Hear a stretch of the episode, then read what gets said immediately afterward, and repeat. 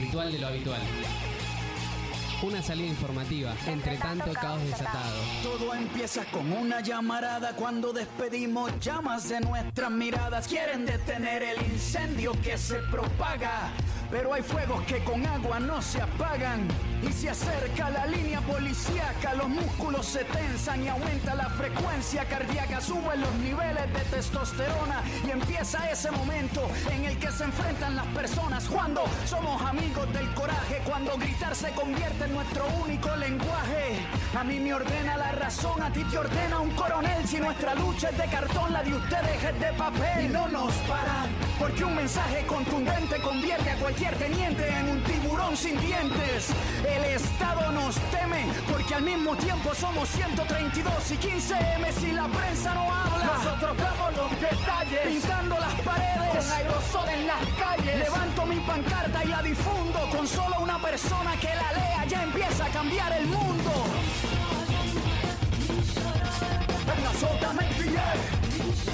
Con paso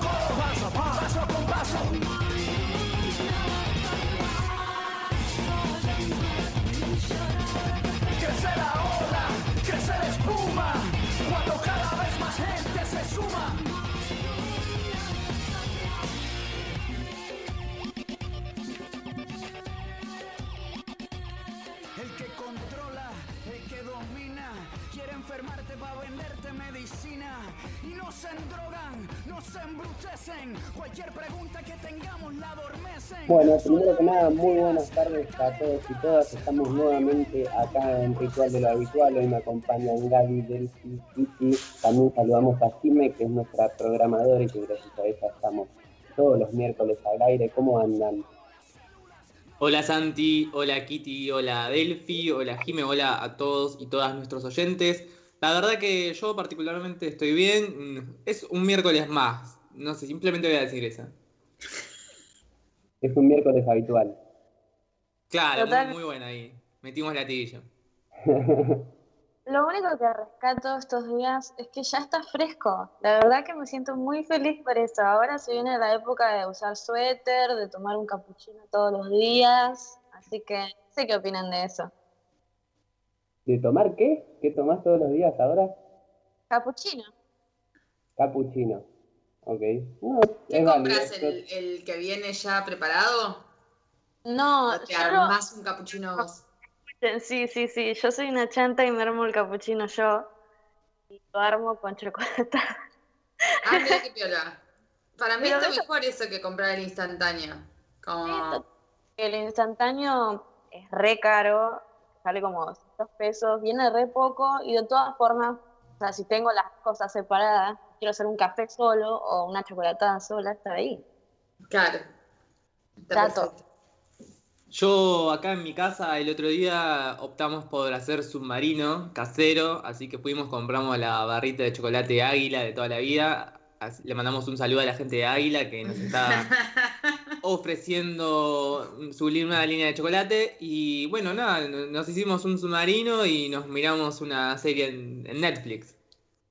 Y, y al submarino se lo tomaron después de terminar la serie, ¿no? Porque hasta que se derrite la barrita está un ratazo. No, no, fue con, con la leche bien caliente, ahí al mango, al palo estaba de leche, eh, y nos comimos al mismo tiempo un lemon pie, así que fue una merienda pesada. Imagino, claro, quedaste de, de la nuca con esa merienda. Sí, pero bueno, era domingo, la verdad llovía, estaba feo el día, no, no había mucho más para hacer.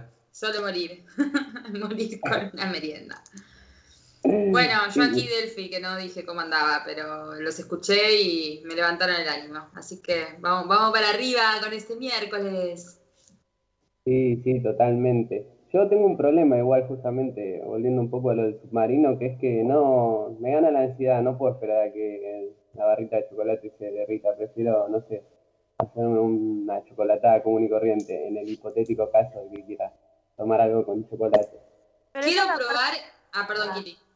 Esa es la parte divertida. Vos agarrás la cuchara y como que lo empezás a golpear al- a la barrita de chocolate contra los costados de lo que sea, que estés tomando un vaso, un- una, en una jarra, donde sea.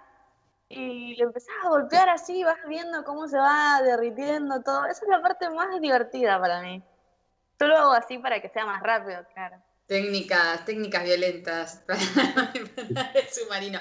Yo quiero, eh, le voy a hacer chivo a Paulina Cocina ahora, pero el otro día vi que preparaba una. mm, Preparaba el polvo del chocolate, como el que compran en cualquier supermercado. Vieron que ella tiene como esa sección donde prepara las cosas que venden hechas en el supermercado. Sí, acá la miramos siempre la sección. esa. Y sí, sí, fans de Paulina Cocina.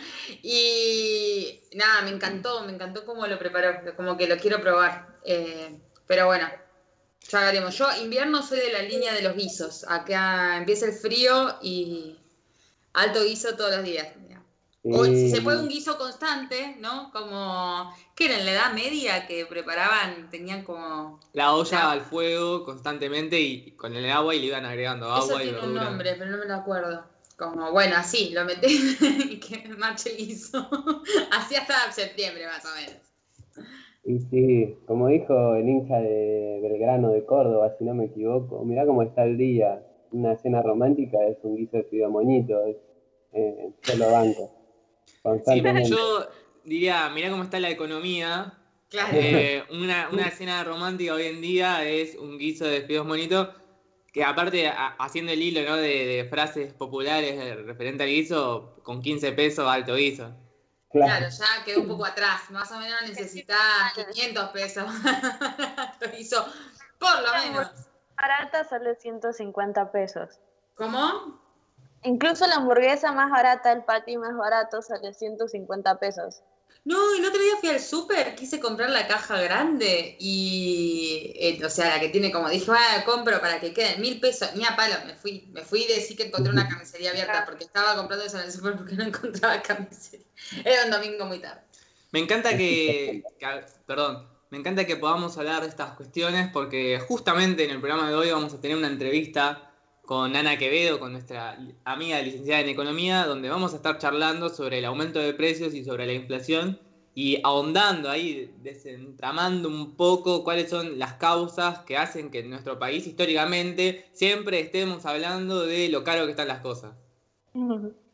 Es un sinfín, ¿no? El hablar lo caro que están las cosas y más ahora que la verdad es que vas al, a tu chino amigo, a tu supermercado día más cercano con la tarjetita y nada, con 500 pesos te llevas eh, dos boludes. Sí, gracias a la gente de Vía también que nos va a estar trayendo ahora una, Dejemos de hacer, eh, chicos, no estamos viendo el negocio. Dejemos de regalar nuestros Lo auspicios. que quisiera en el mundo sería que Día me regale cosas. O sea, por favor, necesito un canje urgente de Día porque yo soy muy fan. Las cosas que venden muy ricas. Un paquete, un- una lata de papas fritas por lo menos. Mm. Una orden de compra de 100 pesos. Eh, pero Lo- que me gusta que vendan en ese supermercado, que no lo vamos a decir en niña, es que mm, venden, que no lo venden en cualquier lado, en algunos kioscos lo venden, los cubanitos esos que a veces te dan en el café, sí. La y los venden, y cada vez que voy a ese súper es como, bueno, deme, deme 500 pesos de esos, de esos cubanitos. No, mentira, tanto no, porque no tengo, no tengo tanto dinero, pero no salen caros, son una buena golosina. Para el café. alfajor de mousse, ahora no sé si lo están vendiendo, pero era un alfajor de mousse. Y hubo una promoción, estaban como 20 pesos y yo una vez caí con 200 pesos y me compré 80 alfajores. Tipo, Ahí se me- todo el mes. Por favor, Día, haceme un canje. Che, y además de la entrevista con Lali, ¿qué más vamos a tener en este programa? ¿no? Porque no solamente vamos a estar hablando de lo que nos gusta comer y esas cosas, sino que, bueno, vamos a tener nuestras secciones de siempre, va a estar Vero, ¿no? Va a estar Vero, obviamente. Vamos a tener la sección de esto no es solo rock and roll con Santi. Va a estar Diego más tarde, ahí nos falló, se ve que todavía no, no se pudo desocupar para llegar a tiempo, pero va a estar Diego. Y ahora, ¿con qué arrancamos? ¿Ahora no escuchábamos un tema o no? Ahí yo me perdí. Escuchar, eh. Vamos a Ah, vamos a. Porque Kiki estuvo de corresponsal. No, no, pero primero escuchamos un tema. Vamos. un tema de Duki que sacó un álbum nuevo que está re fuerte, gente. Lo tienen que escuchar. Sé que si pongo los, todos los temas del álbum me van a sacar tipo a los escobazos, así que no lo voy a hacer, pero voy a poner este tema que es de los mejores. Ah, por favor, escúchenlo. Dando la vuelta al mundo para dejar mi huella, tratando de llegar al cielo y tocar una estrella. Chico estrella. Llegando al sol, a starboy. Aprendí a volar, ya no me caigo.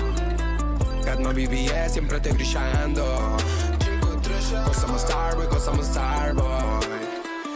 Llegando al sol, a starboy. Aprendí a volar, ya no me caigo. Got my BBS, siempre brillando.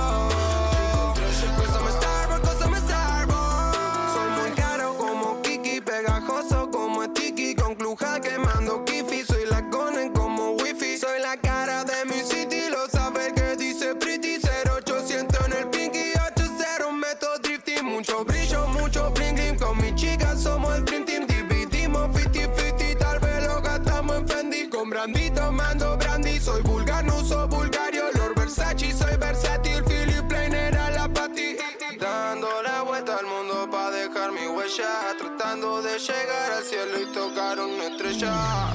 Llegando al sol, baby, I'm a starboy. Aprendí a volar, ya no me caigo.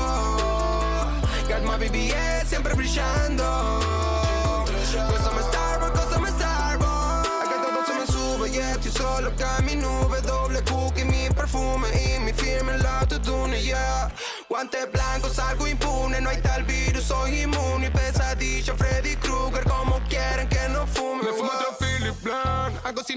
Black, pa' usar green card, pronto Big Bang, ah. Caramelo, flim, puff, mi rolly, tic tac, tic tac, tic tac, ah.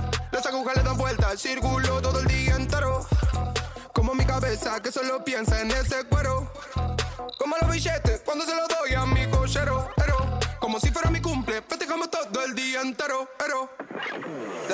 la vuelta al mundo para dejar mi huella. Tratando de llegar al cielo y tocar una estrella. Llegando al sol, baby, I'm a starboy. Aprendí a volar, ya no me caigo. Got my BBS, siempre brillando.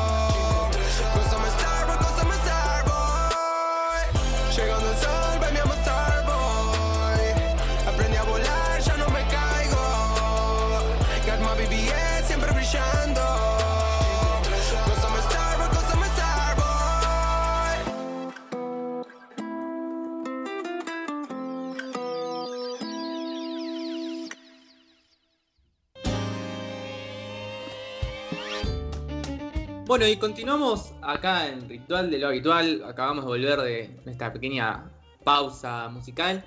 Y ahora le damos el pie a Kitty para que nos cuente dónde estuvo el, hace unos días, ¿no? Sí, el lunes eh, los trabajadores de CPI, que son los centros de primera infancia, se manifestaron por vacunas, insumos y dispositivos escolares para docentes. Y nosotros pudimos entrevistar a Inés, que es directora de Semillitas, nos contó la situación de los CPI. Y bueno, ahora vamos a escuchar la entrevista. Bueno, seguimos acá en Ritual de lo Habitual. Estamos en la Plaza Primero de Mayo, cerca del CPI Semillitas. Estamos con Inés, que es la directora del CPI. ¿Cómo estás, Inés? Contanos cómo, de qué se trató la, la jornada de hoy. Hola, ¿cómo estás? Eh, mira, hoy estuvimos acá en la plaza, nos juntamos trabajadoras y trabajadores de 8 CPIs eh, con carteles y terminamos haciendo semaforazos por toda la manzana eh, con muchas ganas de expresarnos porque la verdad es que venimos muy silenciadas y muy con mucha preocupación respecto a la situación sanitaria en nuestros espacios. Lo que nosotros antes del DNU presidencial veníamos ya en una campaña pidiendo por eh, un plan de vacunación transparente y público para todos los CPI, porque no estamos incluidas ni siquiera en las pocas vacunaciones que recibieron eh, el sistema público docente. Este, veníamos con muchos casos, veníamos con burbujas aisladas, niños con COVID, familiares con COVID y maestras con COVID. Por lo tanto, el corte del presidente nos pareció atinado en un momento donde el sistema sanitario lo pedía a gritos. Eh, sin embargo, en febrero abrimos el CPI y, y pusimos todo a disposición para que las burbujas se abran, pero sabíamos que cuando las condiciones no estén dadas había que cortar. Así que en una situación de mucha preocupación por el aumento de los casos, estamos acatando el DNU y expresándonos también en la calle con distancia social para mostrar toda nuestra realidad. Los ejes eran esos tres, el plan de vacunación, eh, el aumento de la, actualización económica, porque venimos muy retrasados en estos últimos cuatro años de Macri. Estamos ganando la mitad de un salario docente por la misma tarea y también que se, que se eh, digamos, un plan de obras que pueda adecuar los espacios a, para la situación sanitaria actual, o sea, ventilación y cuestiones que no están garantizadas y que hicieron también que la situación empeore. ¿Se van a volver a reunir? Mira, estamos muy a la espera de lo que va a pasar, como todo, creo que como toda la ciudad de Buenos Aires. Este, nosotros le presentamos toda esta situación al programa del cual dependemos, o sea, ellos nos exigen que abramos los espacios y nosotros estamos cerrados igual, pero les dijimos la situación que nos preocupa está toda por escrito. Mañana tenemos una reunión con ellos y a la espera de lo que dictamine la Corte, pero sí, en principio vamos a tratar de movilizarnos con más fuerza, más CPI el viernes a las 10 de la mañana en Uspallata, en la sede de la Jefatura de Gobierno. Ok, bueno Inés, muchísimas gracias. Muchísimas gracias Kitty por venir, porque la verdad que para nosotros es re importante que se nos pueda escuchar. Y vamos a seguir acompañando desde Ritual de lo Habitual. Bueno, escuchábamos recién la cobertura que hizo Kitty ahí en, territorio sobre el conflicto que vienen padeciendo los CPI de la Ciudad de Buenos Aires. En distintas oportunidades pudimos hablar con, los CPI y nos contaban, ¿no? Que su particular situación, ¿no? Al, al, conflicto de la educación acá en la ciudad se le suma eh, la complejidad particular de los CPI que hacen una tarea gigante y no reciben los mismos digamos, los mismos beneficios o, o los mismos salarios, por lo menos, que recibe el resto de la educación. Pero ahora también tenemos eh, algo que Delphi estuvo... Sí, me parece que va en línea con, con el registro que estamos haciendo de lo que sucede dentro de los, dos, de los docentes, de la tarea docente en sus, en sus distintos niveles. Nos interesaba, como hicimos el, programa pasado, poder entrevistarnos y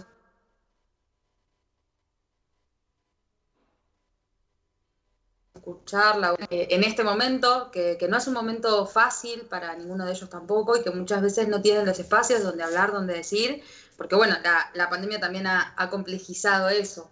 Eh, así que nos fuimos al barrio Padre Mujica, ex Villa 31, y nos dieron acceso a poder entrevistar a chicos que concurren a la escuela de fútbol del Playón de Retiro y estuvimos charlando con ellos un poco sobre, bueno, cómo la están pasando en este momento, cómo ha sido, cómo han transitado la, la virtualidad el año pasado, ahora que pudieron volver a la escuela, qué han podido hacer y, bueno, cómo están organizándose para poder sostener ahí la escuelita, hacer fútbol, que es una actividad que hacen al aire libre, por supuesto, que, que bueno, por ahora se, se está manteniendo y que ellos atesoran mucho.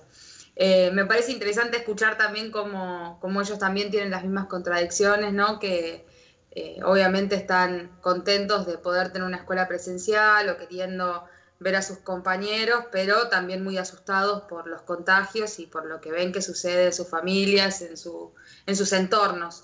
Así que bueno, vamos a escucharlos eh, y después volvemos. ¿Cómo pasaron el año pasado cuando empezó la pandemia? ¿Cómo pasaron todo el aislamiento, la escuela, la casa, la familia, los amigos? ¿Cómo vivieron todo eso? Pero muchos no me conectaban las tareas porque no tenía muy, mucho internet. Y pero el año pasado no me gustó porque no podía ver a mis amigos, a nadie. Entonces paraba en mi casa encerrado. Haciendo las tareas igual nos manejábamos por por la reunión SMED, por Zoom y nos enviaban tareas por, por, por, por, por Gmail y a veces teníamos que hacer reuniones cada semana, de, a veces de 8 a 5, 8 a 10 o a veces a las tardes. Tenemos internet podemos conectarnos bien. Lo único malo es que tenemos, vivo con mi familia y primos y también ellos tienen clases, clases virtuales y a veces nos turnamos para usar la computadora o el celular. Muy complicado. Porque las clases virtuales, en las clases virtuales no se aprende muy bien y es más difícil. A veces no, porque el internet eh, a veces andaba bien y a veces no. Y no había compu. No, yo nunca me conecté a la clase. No salía de mi cuarto, comía en mi cuarto, porque no podía creer sobre el COVID. Claro. Y yo tenía miedo por mi hermano discapacitado, eso. Claro, se cuidaron mucho. Y si cada vez que regresamos del cole con mi hermanita, eh, usamos alcohol. ¿Y pudiste hacer las tareas, las cosas el año pasado o te costó conectarte? Sí, sí me conecté, pero no hacía algunas tareas porque me costaban. No conseguía tanto los números de los profesores por eso. Así que... ¿Y ahora pudieron volver a la escuela presencial o siguen virtual? Eh, sí, eh, vamos al colegio y alguna vez tenemos en, en virtual. Estoy en virtual, pero me conecto igual para hacer todas las tareas que pueda. Igual estoy mandando a los profesores. Hoy tenía una clase y me conecté. Y como toda la semana, cada semana hay una clase nueva y me conecto. Tengo que conectarme. Si no, repito de año.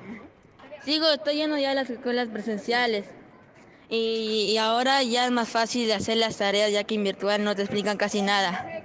Sí, sí hice las escuelas presenciales. Eh, estoy haciendo tareas por internet, online y nada, eso es eh, yo tengo clases por, o sea, tengo clases presenciales y también me mandan tareas por Classroom. Y en las clases presenciales aprendemos más y, ¿cómo se llama? Eh, nos mandan tareas y, ya tuvimos algunas pruebas del gobierno que son para ver em, qué es lo que avanzamos el año anterior. Sería mejor la presencialidad en los colegios para que puedan aprender más, porque en la virtualidad mucho no se entiende. Se te corta el internet, se le va la señal y para mí mejor la presencialidad, pero también con el tema del coronavirus es, es riesgoso para las personas. ¿Qué piensan de este momento nuevo que volvió a estallar una segunda ola y hay muchos contagios? ¿Cómo tendríamos que hacer? A mí me parece mal porque no nos estamos como cuidando y en vez de mejorar estamos empeorando. Para otras familias se les murieron hijos, familiares, padres y seguro la están pasando re contra mal. Seguro unos familiares de ellos también tienen COVID y no pueden ir a clases y tienen que ir virtual, pero también seguro no tienen internet. Yo estoy En mi escuela estudiamos y dicen que los contagios eh, son más en el AMBA. Sí, eh, dijeron que hay muchos contagios. Hay también, eh, ya le vinieron el COVID a los niños y están muchos infectados. En, los, hospitales ya no hay camillas y eso.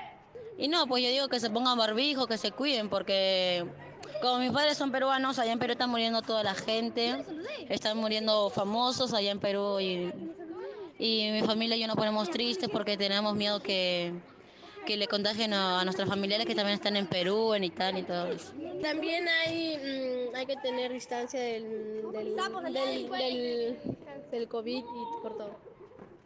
¿Y qué piensan de la escuelita de fútbol? Eh, ¿Cómo la pasan? ¿Qué significa para ustedes? Pero para mí el fútbol significa mucho porque mi hermano desde chico jugaba. Y yo empecé también desde que él me enseñó a jugar pelota. Pero nos las pasamos bien jugando en la canchita. En serio. Estaba en 2019, 2020, por ahí, primera estaba. Y después conseguí amigas. Ah, sí, es una familia, como dicen. el equipo. Después completamos el equipo. Ah, para mí significa mucho porque podemos entrenar después de, que siempre estudiamos y estamos, eh, podemos hacer eh, movimiento después de, de estudiar y estar todo el tiempo en casa por el coronavirus. Bien, y ahí una vez más agradecerles a José, a Alex, a Eileen, Sol, Antonella, Alejandra, Kimberly, Gaby y Taina que son pibes y pibas de la escuela de fútbol del Playón de Retiro, los fuimos a, entrevistar. De esto solamente quería, no sé qué piensan ustedes, si quieren hacer algún breve comentario, pero rescatar primero el hecho de que en Retiro hubo una cantidad de contagios terrible durante la primera ola, una ola que avanzó muy rápido por las condiciones en las que están en, el barrio Padre Mujica de, hacinamiento y de, precariedad en cuanto a servicios esenciales como por ejemplo el agua, ¿no? cosa que estuvimos relevando muchísimo el año pasado. Eh, quería eh, hacer hincapié en eso porque ahora que se avecina una segunda ola eh, y que está toda esta discusión entre las escuelas presencial, la escuela no presencial, me parece que los pibes eh, han aprendido con todo esto y tienen muy claro cómo cuidarse, tienen muy claro que hay que cuidarse, que es importante, y es responsabilidad también del mundo adulto y, de, y del gobierno poder dar los marcos para que ellos puedan cuidarse, ¿no? Si no resulta contradictorio poder eh, decirles que, se tienen, que, hay que prevenir los contagios y por otro lado incentivar con toda la estructura eh, de, organización de las instituciones y de la vía pública que los contagios sigan, ¿no? Y por otro lado, eh, destacar también el tema de la doble modalidad. Eh, incluso hoy que más allá de que hay escuelas que tienen, otras que no tienen, que está todo el conflicto con los paros, desde que comenzó la, presencialidad, los, los, chicos y las chicas siguieron haciendo trabajos virtuales porque es necesario, porque no se puede dar todavía una presencialidad al 100%. Y como lo dejaban ver ellos, la necesidad de dispositivos, de computadoras, de acceso a Internet tiene que ser una prioridad en este momento, eh, porque es, eh, indispensable para la continuidad de la educación y para el cuidado de la salud. Por lo tanto, sin presupuesto en educación me parece que, es muy difícil eh, dar un, eh, resolver realmente esta, esta problemática. Así que bueno. No, yo simplemente me pareció muy, muy bueno lo que comentabas, Delphi. Simplemente quería agregar eh, esto, ¿no? Como muchas veces se criminaliza, por decir de alguna manera, o se pone en el blanco a los sectores de jóvenes o incluso a los niños, eh, como que no cumplen o no respetan los cuidados que debería haber y que, ¿no? y que por culpa de ellos la pandemia recrudeció. Pero me parece que estos, estos audios, estos testimonios, como los que estuvimos eh, escuchando la semana pasada, eh, un poco van en la idea de que no es así, de que no hay un, no es que las juventudes o las niñas no, se preocupan o no entienden la importancia que, digamos, que tienen los cuidados en este contexto de pandemia.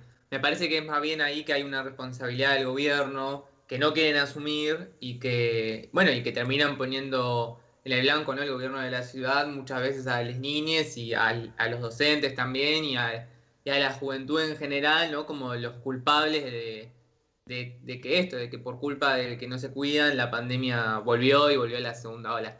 Y bueno, no, por lo menos siento que no es así con esto. Sí, o que simplemente lo dejan a su suerte, ¿no? Más que me parece que muchas de las discusiones que hubo con la implementación de los protocolos tenía que ver con eso, como, bueno, se arman estos protocolos, pero el seguimiento de todo eso, que realmente se cumple que, encima que realmente se cumplan con los pocos insumos que tienen o con los edificios como están y todas estas cuestiones que los docentes vienen levantando, eh, todo eso queda en responsabilidad de la escuela o incluso en responsabilidad de las familias y de los niños. Cuando empezaron las clases, las familias tenían que firmar una declaración jurada, digamos, haciéndose responsable de que si al niño eh, le agarraba COVID, bueno, tenía que hacer el aislamiento y ya está, pero de alguna manera era una forma en la que... Eh, tenía de desentenderse la escuela y, más que nada del Ministerio de Educación de eso que esa realidad que iba a empezar a pasar en las escuelas y que de hecho pasó. Cómo dejar eso como si fuera una cuestión individual, ¿no? De cada uno, de cada uno. Así que bueno, seguiremos entrevistando a adolescentes. No son tan niñes, digo, porque si nos están escuchando, ya están todos en secundaria y todas en secundaria. Son, Tenían voz de, de niñas algunas. Eh, son adolescentes, están empezando a, transitar su adolescencia y realmente ha sido un placer hablar con ellas. Y vamos a seguir eh, con esta propuesta de entrevistar a, jóvenes de distintas edades. ¿Vamos a escuchar un tema ahora? Sí, ahora escuchamos Too Late de Valen Madanes y continuamos con el programa. Contigo dices que soy mala, pero me dices que me extrañas. No me pidas, no me insistas, no recites como artista, no pretendas ser amable, porque lo siento,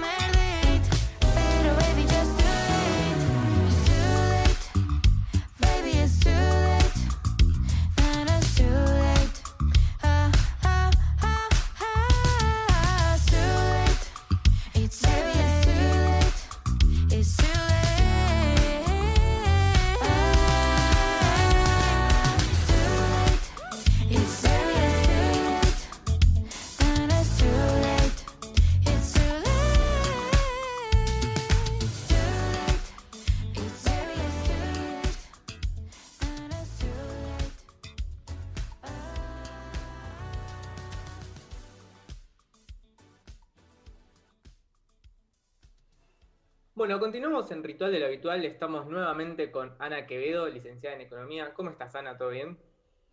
Bien, todo bien, Gaby, vos. Todo bien, por suerte. Este, en esta oportunidad queríamos aprovechar para charlar algo con vos, un tema que preocupa el bolsillo de... Me gustan hacer estas presentaciones estilo periodista, de estilo fáctico. Eh, una situación que preocupa el bolsillo de todos los argentinos y las argentinas, que es el constante aumento de, los precios cada vez que uno va al supermercado. Sí, sí, es, es, la, es la pregunta, o sea, ¿por qué suben los precios? Y parecería que, que no hay respuesta.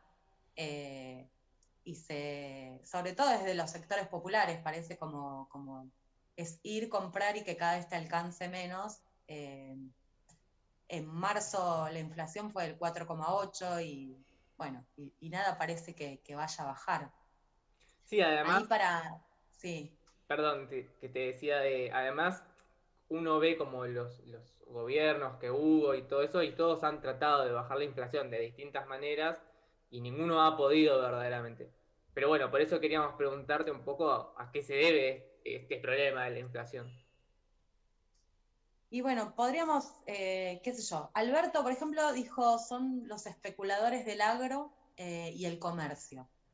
Y en principio, eh, nada, tendría que decirte, tiene absolutamente razón.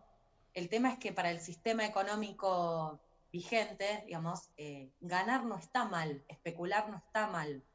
El capitalismo lo lleva en su ADN, no es una cuestión de moral.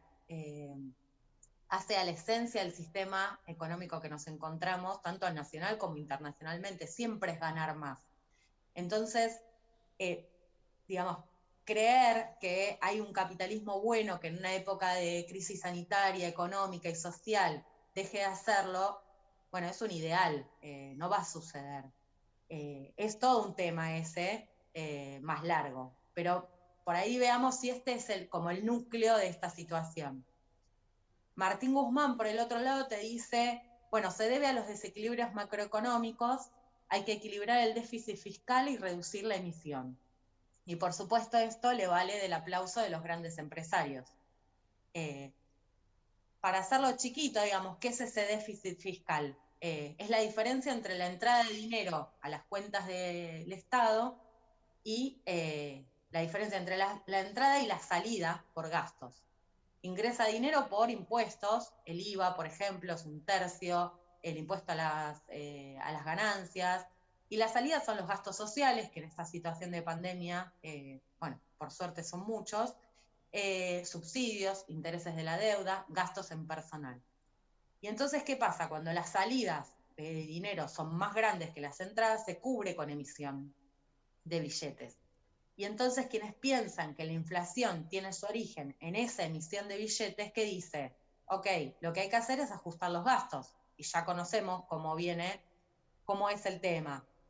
Reducimos sueldos, reducimos personal estatal, reducimos en salud, en gastos sociales. Ya esta historia la, la, la Sí, conocemos. Lo, lo que tantas veces se ha intentado y hace poco también. Sí, sí. Pero bueno, evidentemente tampoco funciona mucho. No, no. Eh, bueno, tiene un límite también cuánto podés bajar el gasto eh, en salud, en educación. Además, no Ahora- es el momento este para bajar el gasto en salud. No, en, e- en este momento no, no, por favor. Eh, ahora, si bien la, la- la inflación en la Argentina es, eh, no hay un solo, eh, una sola causa, digamos, la podemos encontrar en un sinnúmero de aspectos diferentes. Podría decirte, actúa la concentración económica en mercados claves, los ajustes tarifarios, energía, nafta, la puja distributiva, o sea, cuánto de las ganancias van a salario, eh, las expectativas, entonces me cubro por si aumentan los precios y entonces yo aumento mis precios, eh, las tasas de interés en el mundo, los desequilibrios productivos, tenés la estacionalidad y los problemas climáticos, eh, la deuda externa y las necesidades para, eh, para pagarla. Todo esto es en un movimiento así continuo, ¿sí? casi siempre. O sea que es como una gran ensalada donde entra todo esto. Pero dentro de esa ensalada, yo entiendo que las causas de la inflación en la Argentina serían dos principales. Sí. Una, eh, que parece como inconcebible que no se pueda resolver, sino es que por el otro lado tenés la presión de los grandes terratenientes y agroexportadores, que es la igualación de los precios internacionales de nuestros bienes de exportación con los precios internos. ¿Se entiende? Ahí, o sea, ¿Cómo sería eso? eh, aumenta un precio, aumenta el precio internacional del maíz, ¿sí? Por ejemplo, de 200 a 250 la tonelada. Y entonces, el, que, el productor de pollo, al que eh, compra ese maíz para su producción, se la venden al precio internacional. Está pasando en un montón de eh, cadenas donde si, si aumenta el precio internacional, te aumenta el precio interno. Entonces es imprescindible desacoplar eh, los precios internos de los internacionales. Está claro que para eso hay que tener una política de cupos para garantizar el mercado interno a un precio que no se mueva con el internacional.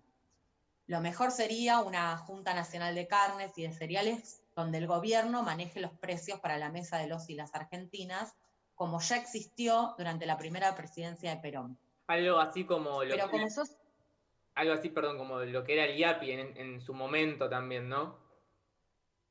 Claro. eh, ahora, por ejemplo, se discute si se le pone una cuota a la carne, ¿no? Eh, y eh, el carnicero de mi barrio me dice, si no le ponen una cuota, la próxima vez esto se lo vendo el doble. Porque la realidad es que se desacoplan, eh, si vos no lo desacoplás, vos estás comprando un producto que producís al precio al que se lo venden internacionalmente. Entonces necesitas de una intervención estatal eh, para poder hacer que lo que te llega a la mesa de los y las argentinas sea un precio razonable. Claro, y no sea el precio que compran en el exterior. que venden en el exterior. Claro. Porque como ganan más afuera, te van a vender lo mismo a vos. Ahora, el tema es que vos sos un país agroexportador. Los eh, gobiernos actuales pagan deuda, ¿sí? Y como a lo sumo le investigan, pero no suspenden los pagos, vos necesitas de esos dólares. Y entonces esos dólares te los proveen esos terratenientes agroexportadores. Y no te queda otra que ir a ponerle un coto firme, eh, porque efectivamente tienen fuerzas desestabilizadoras, pero la mesa de los y las argentinas están en juego. Por lo tanto, hay que ver cómo lo contrapones de alguna manera. El otro aspecto, tan importante como el anterior, es la concentración y extranjerización de la producción de bienes y servicios. Podría ser como un eslogan, pero la, la- la realidad es tremenda. ¿sí? Entonces, si no determinamos la cadena de costos de los productos a los que accedemos el conjunto de la población, eh, no, no podemos determinar, eh, no podemos ver si es este el núcleo eh, del problema de la inflación. ¿Quiénes son las empresas que componen ese costo? Y en cada una establecer una tasa de ganancia libre de gastos que le permita tener una rentabilidad, pero actualmente esa rentabilidad eh, que tienen esas empresas es absolutamente desmesurada. Entonces necesitas de esa intervención del Estado, eh, hasta te diría casi es imprescindible esa intervención del Estado para parar el aumento de precios. Para irnos más atrás, digamos, desde el proceso económico que viene desde la dictadura de Videla Viola, la privatización del menemismo, dio, eh, eh, permitió una concentración de la oferta de bienes y servicios que lleva a que se desvinculen estos costos y estos precios, donde los precios pasan a tener la delantera y entonces en algunos casos o son muy pocos los, producto- los, los productores o en algunos casos únicos y entonces tienen la capacidad de fijar libremente el precio. Y en economías concentradas como la Argentina, no creamos que existe la ley de la oferta y la demanda, ¿no? que nos enseñan eh, como, como si sube el precio nadie compra y entonces lo van a bajar. No, eso no funciona. Eh, hay bienes como la leche, la yerba, la harina, servicios como la luz, el gas, el boleto, que se siguen demandando aun cuando sus precios siguen aumentando.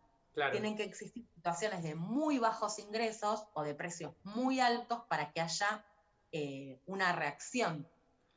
Ana, Ahora, sí, discúlpame que te interrumpa, pero justo decime. hoy estaba leyendo una nota que hablaba sobre el oxígeno en los hospitales y sabés que la traigo a colación porque me parece que es un ejemplo muy bueno también para explicar esto. Una- eh, bueno, lo que hablaba la nota es que en este contexto de, de saturación de, de la salud, ¿no? de los hospitales, contaba que acá en el país hay muy pocas empresas que producen oxígeno para los hospitales. Claro, y el problema que tienen ahora es que la demanda de oxígeno aumentó tanto eh, que por un lado no llegan a abastecer, pero por otro lado son las que determinan el precio, entre tres, cuatro empresas como muchos determinan el precio de ese oxígeno y están en una disputa terrible con el gobierno para, para tratar de que el gobierno no quiere evitar que aumenten el precio del oxígeno porque lo quieren llevar el doble, el triple tranquilamente. Bueno, pero es eso, es cuestión de vida el oxígeno hoy en los hospitales. Y vos tenés un nivel de, concentración en la producción eh, que, claro, eh, lo definen. O sea, dicen, bueno, listo, si no querés pagarme esto, eh, problema tuyo. Entonces estás atado a eh, ese nivel de concentración donde, como decía antes, entre el precio y el costo, o sea, no, hay una relación, es el que determinan ellos. Eh, ahora, para, para ir viendo, o sea, porque hay que ir estudiando cómo es esa relación entre el precio y el costo eh, en, lo que llamamos la cadena de valor, o sea, entre todo lo que esté incluido en ese bien. Por ejemplo, el plástico eh, es parte del costo de un montón de productos que consumimos, ¿sí? Y Dow eh, tiene la participación en, en, eh, las principales petroquímicas y es uno de los que maneja principalmente el insumo plástico. Entonces ahí tenés una concentración concreta solamente en el paquete, ¿sí? Después tenés el precio de la electricidad, por ejemplo, que eh, Transener, la empresa, tiene el 95% de la, de la conducción de eh, alta tensión. Sin- y puedo nombrar que a su vez eh, Transener es Pampa Argentina, que pertenece al holding que comanda Marcelo Midlin, el amigo de Macri, Sí, que a su vez cual. es dueño de Denor. Eh, entonces, ahí tenés otro tema, otra concentración. Después tenés las empresas que no usan electricidad en red, sino que tienen sus propios generadores. Y entonces ahí tenés que ver cómo es el tema del precio del gasoil. Si bien IPF es 51% estatal, en los hechos está manejada por ese otro 49%. Porque, por un lado, hoy quienes serían los representantes del Estado, Nielsen y el ahora nuevo nombrado Pablo González, claramente eh, parece que tienen poco nacionalismo y, y poca defensa sobre los sectores populares. Y lo otro importante para decir es que ese 49%, que no es del Estado, cotizan las bolsas de Estados Unidos. O sea, principalmente son, eh, los tienen los fondos de inversión, lo que uno llama los fondos buitres. Es un precio que viene aumentando y que ya tiene previsto en mayo otro aumento más. Sí, la nafta con- eh, continuamente está aumentando el precio. Sí. Eh, el otro punto es el transporte, que está ligado a- al gasoil. En la Argentina, al ser tan grande y la producción en general se encuentra lejos de, los centros de consumo, vos tenés que el 82% del transporte se hace mediante camiones, el 10% en tren y el resto por vías fluviales. Ahora, una locomotora que arrastra una cantidad de vagones solo puede ser reemplazada por 50 camiones que a su vez consumen 3,5 veces más de combustible. Entonces, revitalizar las vías férreas y trabajar, digamos, trabajar en ese, en ese área donde la Argentina ya tiene experiencia y habría que volver a poner en valor un montón de talleres ferroviarios, sería un aporte a la baja de los costos de los productos que después llegan a nuestras mesas. Eh, en ese sentido, se están viendo inversiones chinas, eh, habrá que ver cómo, cómo termina eso. Y claramente va a haber un problema con el gremio camioneros, pero entendemos que si se, si se aumenta considerablemente la producción, pueden convivir los dos sectores. Eh, después, para, para eh, digamos, decirte algunos elementos más, bueno, un tema es la, empresa láctea, eh, donde la leche pasa a ser un lujo, ni hablar la manteca, el queso, hay cuatro empresas que concentran más de un tercio de la producción en la Argentina. Vos tenés a Mastellone con la Serenísima y Armonía, y después tenés a Saputo, de origen canadiense, con las marcas La Paulina y Ricrem, son las que manejan eh, todo el mercado eh, lácteo. Pero vos tenés ahí que el queso fresco está a 600 pesos el kilo, la leche está a casi 100, y tenés los tamberos que te dicen que no pueden cubrir sus costos. Entonces ahí queda eh, claro que hay un problema en la comercialización, porque la diferencia de precios entre lo que recibe el productor y lo que paga el consumidor final puede llegar a ser entre 8 o 10 veces eh, la diferencia. Es un montonazo. Sí, está claro que, que ahí hay un problema en lo que muchas veces se nombra ¿no? como la cadena del valor, porque pasa esto que vos decías. Exactamente. Ahora, esa cadena de valor está concentrada. Eh, no es solo ir a chequear cuáles son los problemas que hay, sino que yo te voy diciendo, ¿no? El, transporte, la energía, el plástico, eh, en este caso la industria láctea, podemos ver aceites, son tres empresas que concentran el 90%, fideos son el, ahí, eh, Molinos Río de la Plata tiene el 79%, entonces no solo hay una cadena de valor, hay una concentración eh, y una extranjerización que permiten eh, definir el precio eh, como quieran, sin tener en cuenta los costos. Eh, el otro tema es que, está claro, es que en la Argentina la concentración de la tierra es enorme. O sea, hay 6.000 familias, muchas de ellas extranjeras y empresas, que controlan o porque tienen la propiedad de la tierra o por alquiler, el 48% de la tierra es cultivable. Entonces ahí tenés otro lugar de concentración eh, absoluta. No sé, yo entiendo que en esta ensalada eh, de causas de los precios están estas dos cosas. Eh, la correlación entre los precios nacionales e internacionales y la concentración, extranjerización de la producción, que juegan, entiendo, el, principal papel en el aumento de los precios en, en, la mesa de los y las argentinos. Sí, creo que, que lo explicás muy bien, Nana, y que a, eh, a forma de resumen también queda muy claro, ¿no? Cómo son esas dos las principales causas eh, que generan ¿no? este aumento de precios constante. Me parece que estaría muy bueno en otra oportunidad que podamos eh, charlar con vos, abordar y, y, charlar un poco sobre, bueno, qué es lo que se puede hacer en relación a eso, ¿no? Porque creo que es un problema que atraviesa nuestro país históricamente y que evidentemente hace una cuestión muy estructural de del sistema productivo de, nacional, ¿no? de la concentración de la tierra, de la extranjerización de la industria. Bueno, ahí hay un, un, meollo, una ensalada, digamos, que estaría bueno eh, ir desandando, desarmando, pero también estaría bueno empezar a pensar como qué es lo que se puede hacer con esto. Pero es un compromiso que estamos, te estoy proponiendo para otra, para otra charla. Eh, pero es que eh, el punto es sacarle el poder a estos sectores. O sea, y para eso se necesitará de, de, de un protagonismo y un despliegue de las fuerzas populares que, que, que, puedan cambiar esa concentración, que se pueda diversificar entre empresas medianas y, y pequeñas, de origen nacional. Eh, la, realidad es que en algún punto tenés que romper, eh, para romper con esos precios establecidos por un puñado, ¿no? Eh, algo eh, tiene que hacer el campo popular para, para, poder impedir que esto siga sucediendo de esta manera. Sí, tal cual, y más en este momento tan difícil que, nos toca atravesar a todos, no con pandemia, con crisis económica, con toda la situación que está pasando. Bueno, sí, Ana, sí, por supuesto.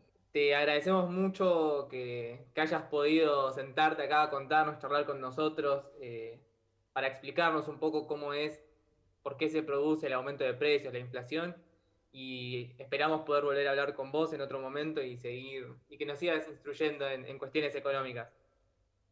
Dale, dale, Gaby, cuando, cuando quieran, armamos algún otro tema. Hasta luego. Nos vemos, gracias. Bueno, continuamos una vez más acá en Ritual de lo Habitual. Estamos como todos los miércoles con Vero Yonto. Hola Vero, ¿cómo estás? Hola Gaby, ¿todo bien? Hola Kitty, ¿todo tranquilo? Todo bien, todo tranquilo. Todo tranquilo, todo con, con fiaca, en realidad tenemos todos. Me parece que estamos medios, medios para abajo. Eh, sí, sí, sí. O sea, ahí es como mitad de semana, muy miércoles. Muy miércoles. Sí, sí. Aparte, se siente ya como una altura del año que como si estuviéramos más adelante del año, ¿no? Como si, no sé, en octubre, pero falta un montón todavía. Pensé que era la, a la única que le estaba pasando. Gracias. No. Gracias, Gaby. Por sí, darme yo ya siento que estoy en julio. Me pasa que siento que estoy en julio, agosto. Sí, totalmente. Es que sí, venimos cargando, bueno, de todo lo del año pasado, este año, es como, bueno, gente, por favor, dame, dame un respiro, mundo, déjame bajar. eh, bueno, este, tengo una noticia que sé que no, no tiene quizás mucho que ver con el tema de las pelis y todo lo que estábamos hablando antes, pero como habíamos hablado, uh, no sé si fue la semana anterior o la, o la otra, también ando medio perdida, cuando hablamos de los youtubers y demás. Sí. Este, um, hoy, si no me equivoco, fue hoy, eh, anunció Auron Play eh, que falleció su gatito, Don Gato. No sé, los que lo siguen a Auron quizás conocen un poco más eh, de esto, pero bueno, eh, para los que no sabían, hoy, hace un día, hace un día lo publicó. Sí, yo lo, lo vi, la verdad, y veo a Auron Play, veo sus contenidos y es, su gatito era muy bonito además, así que es una tristeza.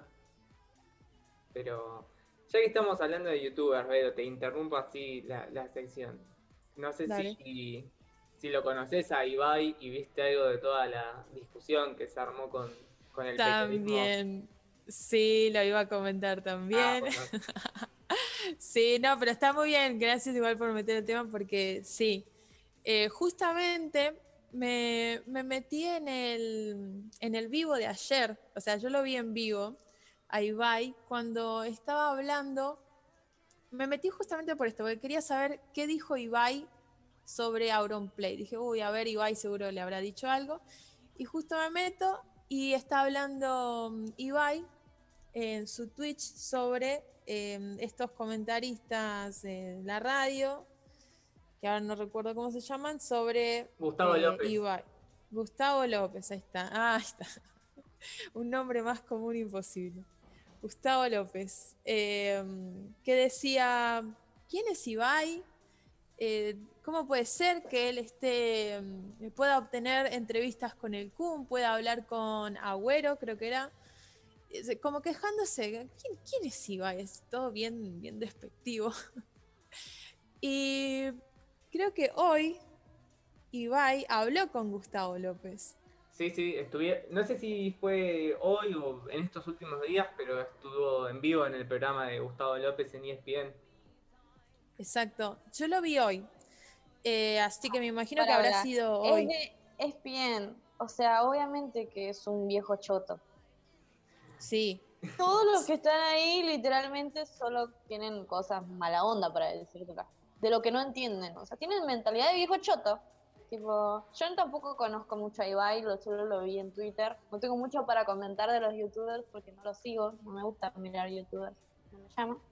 Pero me da gracia que me cerró todo cuando me dijiste que el periodista es de ESPN, porque todos los deportistas, eh, deportistas, periodistas que están como en, en lo deportivo y eso, tienen esa mentalidad mala onda.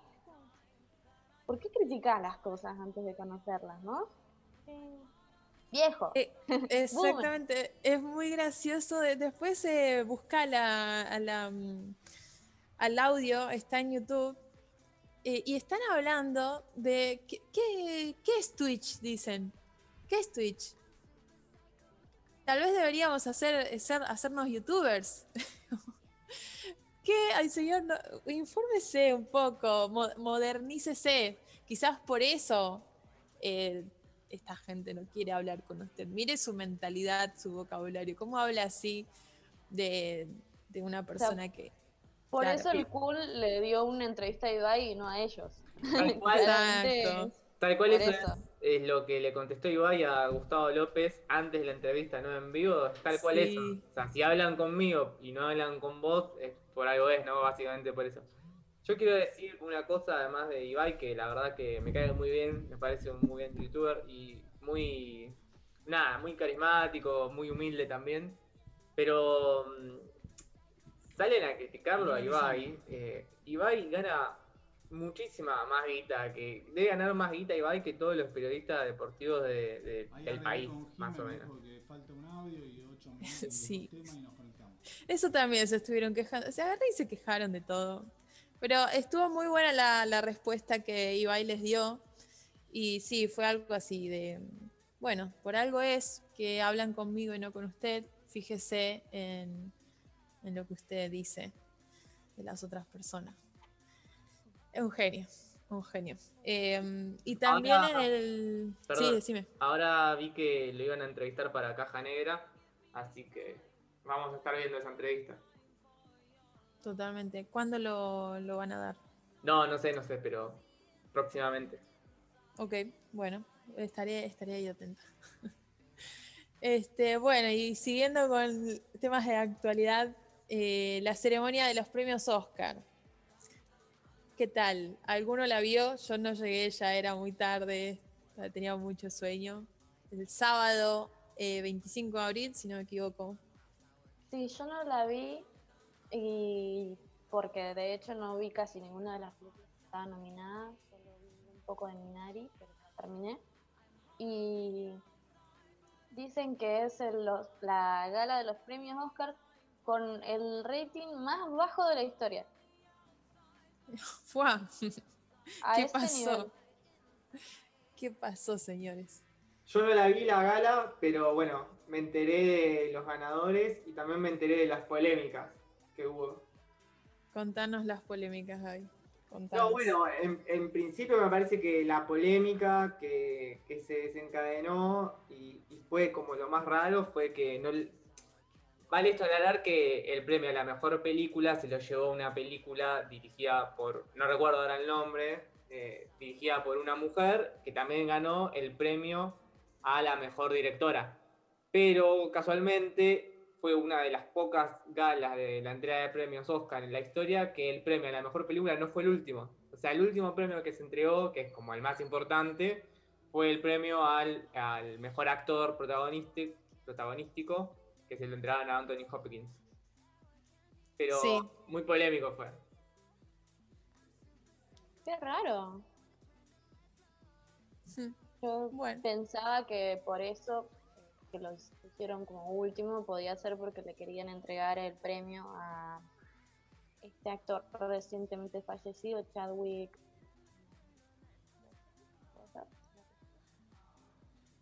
El de Pantera Negra.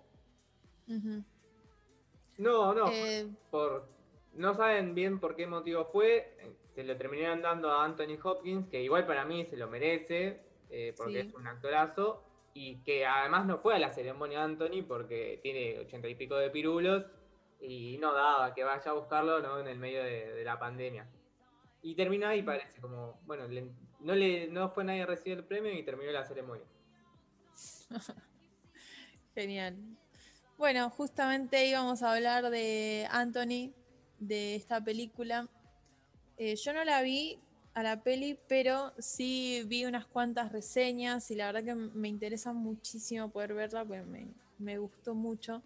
Eh, sí recibió el premio a la mejor peli, eh, mejor actor principal y mejor guion adaptado, porque mm, eh, The Father, o El Padre, que es la película, eh, está basada en una obra de teatro y fue estrenada en el 2012 eh, a esta obra y fue, se siguió representando hasta 2015. O sea, fue una obra bastante conocida, muy premiada eh, y muy, la verdad que muy buena.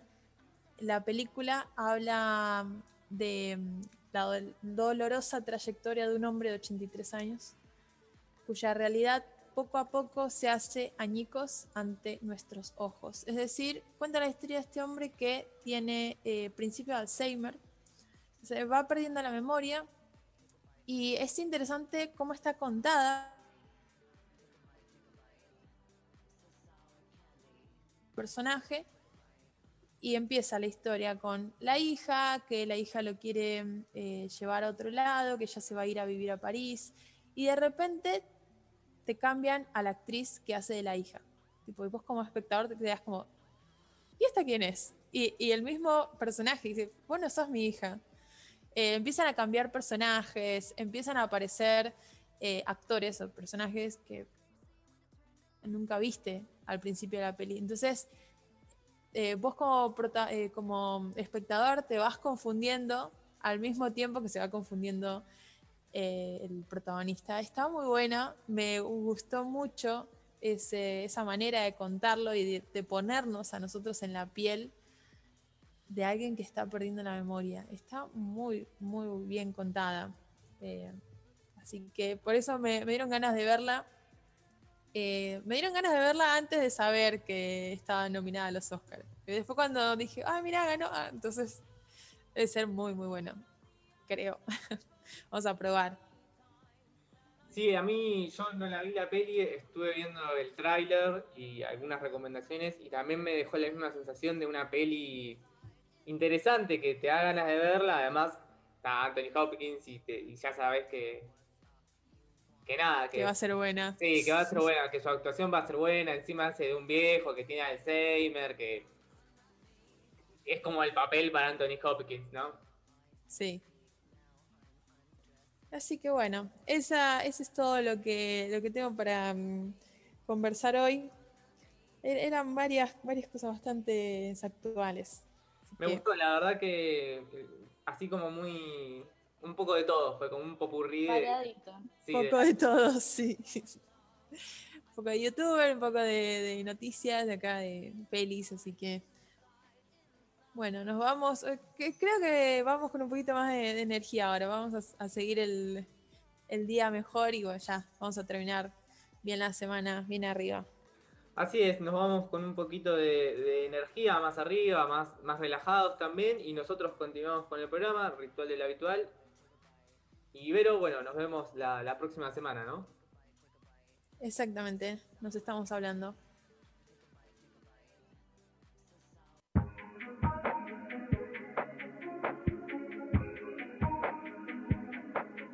I'm on an island, even when you're close. the silence.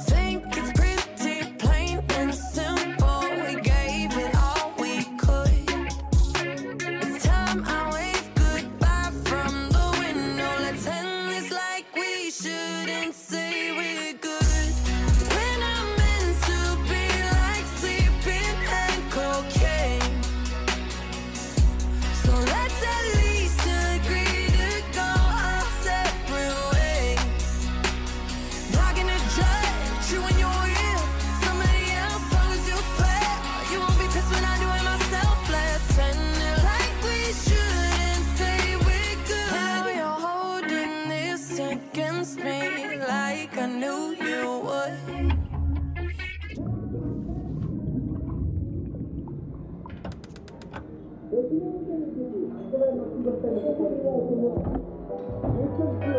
you.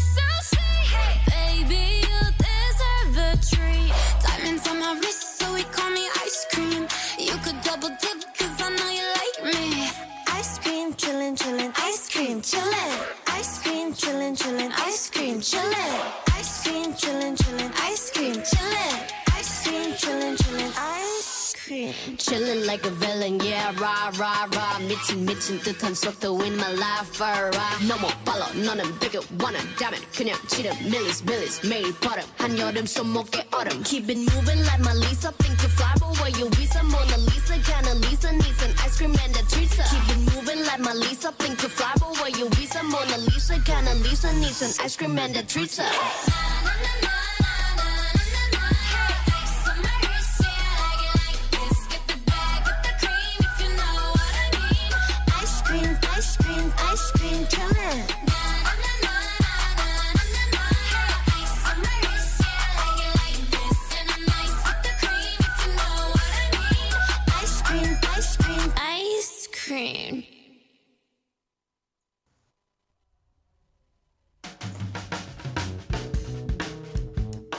Volvimos al estudio. Estamos ya con Diego. ¿Estás Diego ahí en el estudio grabando con nosotros? ¿Saliendo en vivo con nosotros? Ya estoy, ya estoy. ¿Se me escucha bien? Bien.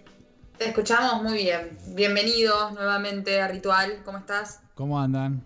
Bien, bien, acá. Te- escuchando un te poco... Sacamos un poquito el cuero hoy porque llegaste tarde. Perdonen, disculpen. Tuve- Mentira, solo Delphi te sacó el cuero, digo. Mentira, yo no dije nada, fue Gabriel. Calcahuete que son todos, por favor. Calcahuetes que son. tuve Bueno, le pedimos perdón a los oyentes que modifican su agenda para estar a la una, para escuchar a- Bueno, hoy lo escucharon a las dos. ¿Qué pasó, Diego? tuve algunos cambios de planes y bueno, nada, les pido disculpas.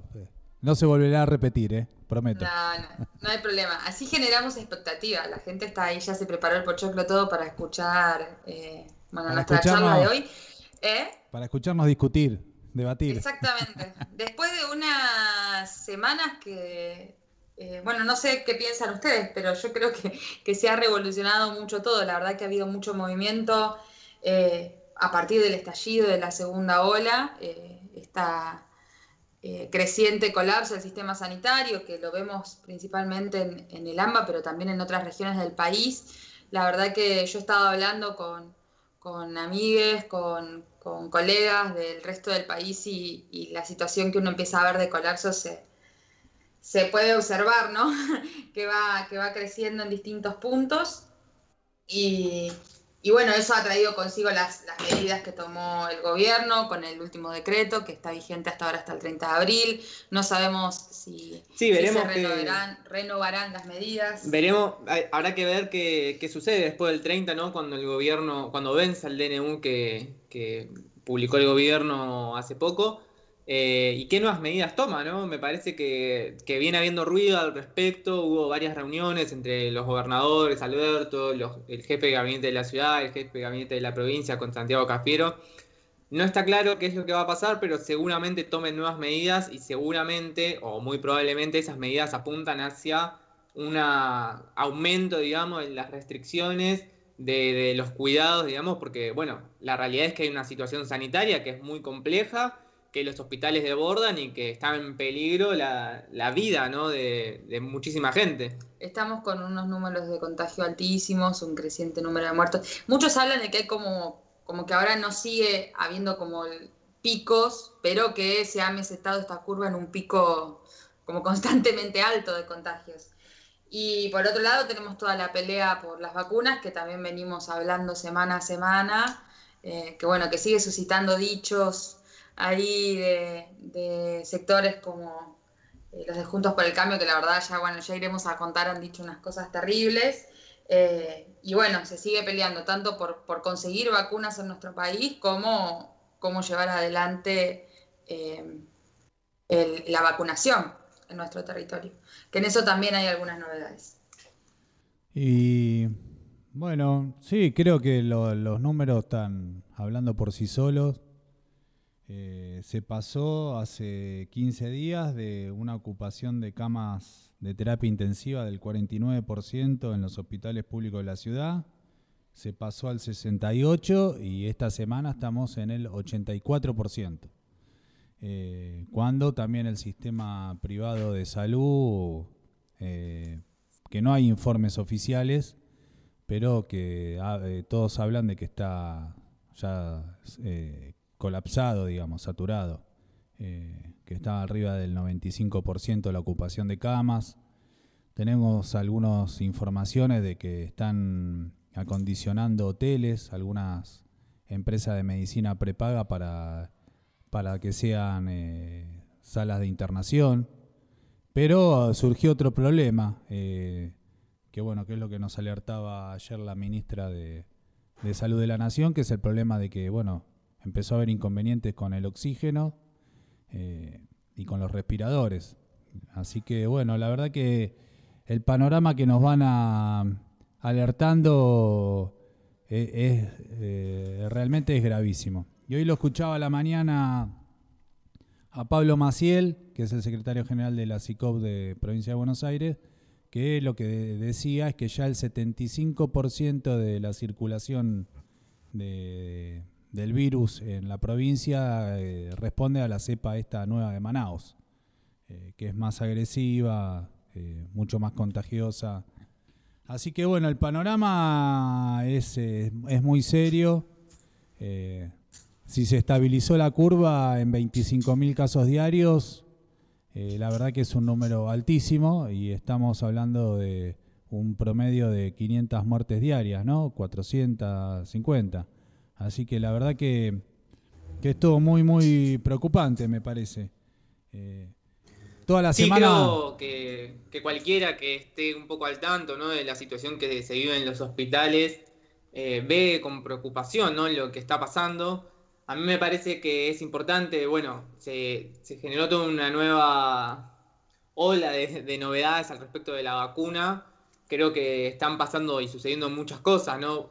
Una de ellas, me parece que hay un par de noticias para destacar. Eh, la primera es que el gobierno va a destinar 70.000 vacunas para la gente que trabaja en los comedores, que dan de, de alimento justamente a, a los sectores más carenciados, a los sectores populares de nuestro país. Y bueno, esa gente que viene estando en la primera línea desde hace un año de pandemia, de, finalmente el gobierno va a destinar 70.000 vacunas para que se pueda vacunar una parte, por lo menos, de, los sectores que, están enfrente de los comedores. Para mí eso es una conquista también, hay que decirlo, porque es algo que se viene levantando desde que comenzó, bueno, desde que llegó y apareció la vacuna, ¿no? Eh, que las trabajadoras y los trabajadores que están en los merenderos eh, y que estuvieron en la primera línea durante toda la primera ola de la pandemia eh, y lo siguen estando al día de hoy, puedan tener garantizadas sus vacunaciones es importante. Así que que se destinen estas 70.000 es, es un gran avance en ese, en ese sentido y que el gobierno reconozca eso me parece bueno. También hay, mm, hubo novedades en relación a la vacuna AstraZeneca, parece que van, parece que van a liberar eh, las, las dosis que tenían encanotadas y puede ser que lleguen a Argentina. Y bueno, lo que contábamos la semana pasada de la fabricación de, de la Sputnik Vida acá en nuestro país. Sí, también me parece importante eh, agregar que el gobierno volvió a abrir nuevamente negociaciones con Pfizer para la importación de esa vacuna, ¿no? Bueno, está toda esa disputa entre los distintos países imperialistas que producen vacunas al respecto de cuáles son los recursos con los que se ponen de garantía por el tema de la vacuna y eso. Bueno, parece que nuevamente el gobierno va a tratar de ir por la vacuna de Pfizer. Esperemos que, eh, que no tengamos que vender nuestros glaciares para recibir unas misas de vacuna. Por el otro lado, justamente y trayendo a colación este tema de la vacuna de Pfizer, me parece que, que hay que mencionar y, y repudiar las últimas declaraciones de Patricia Bullrich, ¿no? la presidenta de, del PRO, que ayer mismo en un programa de televisión dijo que, que, bueno, que había que poner las Malvinas como garantía para que, para que nos den las vacunas de Pfizer. Terrible el nivel de, de entrega. Lo, lo dijo, lo dijo por ahí en un tono irónico, pero bueno, es con algo que no, la verdad que no se puede joder, digamos, ni, ni decirlo en chiste por toda la historia que, que tenemos a cuesta sobre ese tema. Eh, no, me parece que el gobierno ha salido a dar una serie de anuncios positivos y a tratar de retomar la iniciativa. Creo que eh, el anuncio eh, del bono de 6.500 pesos para el personal de la salud, eh, el anuncio ese a nivel nacional, el anuncio de que se va del convenio ese que se venía tratando para producir la Sputnik acá con el laboratorio Ritmon, que, que ya se mandaron esas 21.000 muestras para ver si pasaban la aprobación del Instituto Gamaleya, más algunas otras negociaciones que fueron apareciendo. Eh, y también, bueno, que la noticia de que están habiendo algunos proyectos sobre una vacuna nacional, me parece que hacen a que el gobierno recupere un poco eh, el golpe, va, se recupere del golpe que sufrió con el desconocimiento de la reta del DNU, eh, que creo que generó una crisis eso, y, me parece que los agarró por sorpresa.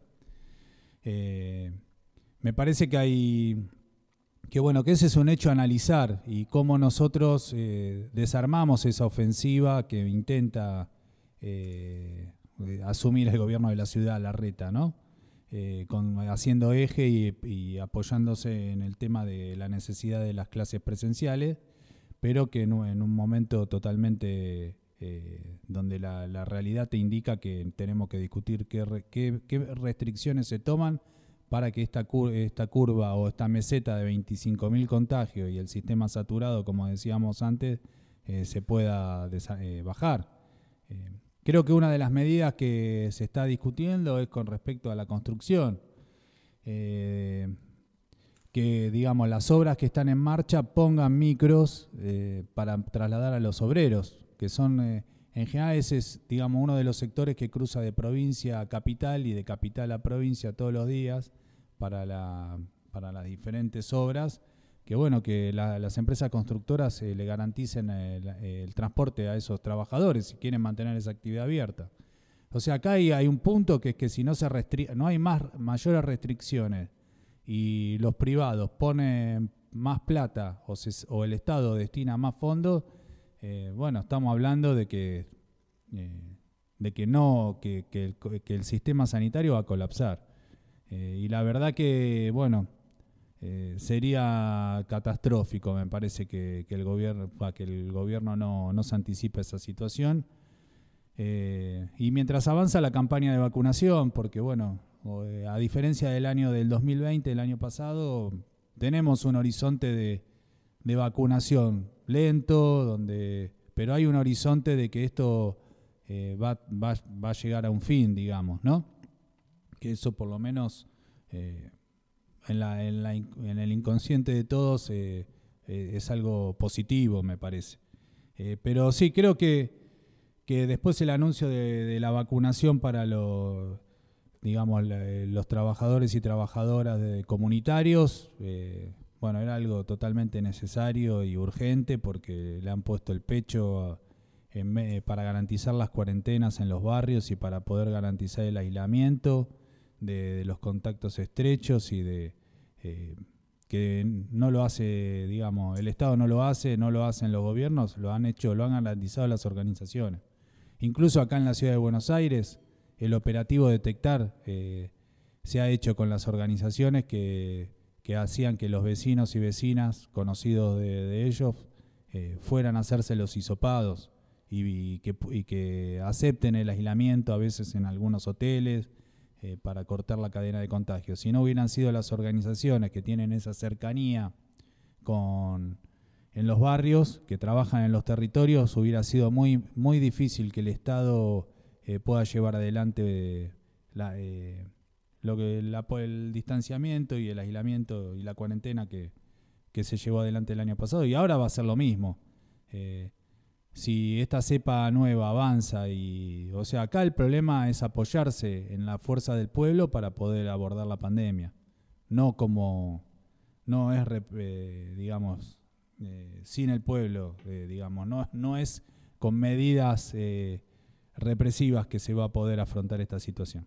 Y ojalá que también, después hay otro tema ahí, no sé Gaby y Delphi qué opinan, pero hay un punto que es que se, desarrollar la vacuna, para eso hacen falta fondos, hace falta plata, que el Estado destine plata, la decisión política, pero bueno, vieron que hay un montón de esta gente que está abarcada o incluida o afectada por el impuesto a las grandes fortunas que no quiere pagar, que están haciendo amparo para poner la plata. Bueno, eso la verdad que merece un merecería que, empecemos a difundir los nombres de esa gente eh, que la verdad que no, bueno, le, tanto mal le hacen al país y ahora en este momento de emergencia se siguen llenando los bolsillos a costa de todos nosotros y no, no, no ponen un mango. Se niegan a pagar este impuesto, la verdad que es, eh, son criminales, cínicos, totales. Yo estoy totalmente de acuerdo con vos, Diego. Es más, te voy a decir y voy a pasar el chivo de otro programa de radio, de Radio Viral Comunitaria, que es el programa de que tenemos las pibas para que me invitan, donde ya empezamos a escrachar a estos multimillonarios que no quieren pagar el impuesto a las grandes fortunas, eh, este aporte extraordinario. Eh, y bueno, estuvimos mencionando algunos nombres, seguramente acá en, en Ritual también lo retomaremos. El- y el hay, hay una lista bastante grande. El Sí, mo- son, el perdón movimiento- que me meta, son alrededor de 80 multimillonarios que han presentado un recurso ante la justicia para justamente evitar el pago de, de este aporte solidario extraordinario. Entre ellos, así por decir rápidamente, ¿no? Podemos encontrar eh, a varios, a Caputo, a varios amigos de... de- Había como 10 caputos. Sí, había varios. Se ve que es una familia con, con mucho multimillonaria. Había varios caputos, todos muy cercanos a- también. al expresidente Macri. Estaba eh, gente de Clarín, de La Nación. Y Está por Carlos supuesto, Tevez en esa lista también. Estaba Tevez. Eh, Estaba Tevez también, que es como la frutilla del postre de, de la guillotina del pueblo. el que no quería que bardeen a su presidente durante el macrismo. De terror, la verdad que de terror. Muchos huevos a juntar para ir a tirarles casa por casa. Vayan reuniendo. No, pero están caros los huevos, Kitty. Vamos a tirarle con otra cosa. No hay que desperdiciar la No hay que comida. desperdiciar la comida. Al menos que estén podridos. Si están podridos puede ser que no los podamos usar. No sé cómo se hace para chequear eso. No, pero hay que hacer un gran scratch a toda esta gente, así como están haciendo, arrancó el movimiento ahí de, de la radio, de- del movimiento de mujeres que está a la, a la vanguardia, hay que hacer un gran scratch a todos estos, a estos personajes nefastos, la verdad. Después, una, una Ah, cosa perdón. me parece muy importante para de la semana, que bueno, que está en curso, pero eh, que, que viene siendo la lucha ahí en Neuquén. Me parece que ese es otro elemento eh, de la situación política eh, a, a resaltar, que son estos más de 20 cortes de ruta eh, en una provincia rica, donde está Vaca Muerta, donde hay uno de los principales yacimientos de, de gas y de, de petróleo eh, del país y de, América. eh, que bueno, que hoy dicen que han logrado un 53% de, aumento que se ha firmado eh, con el gobierno provincial, pero que bueno, que parece que la, lucha continúa.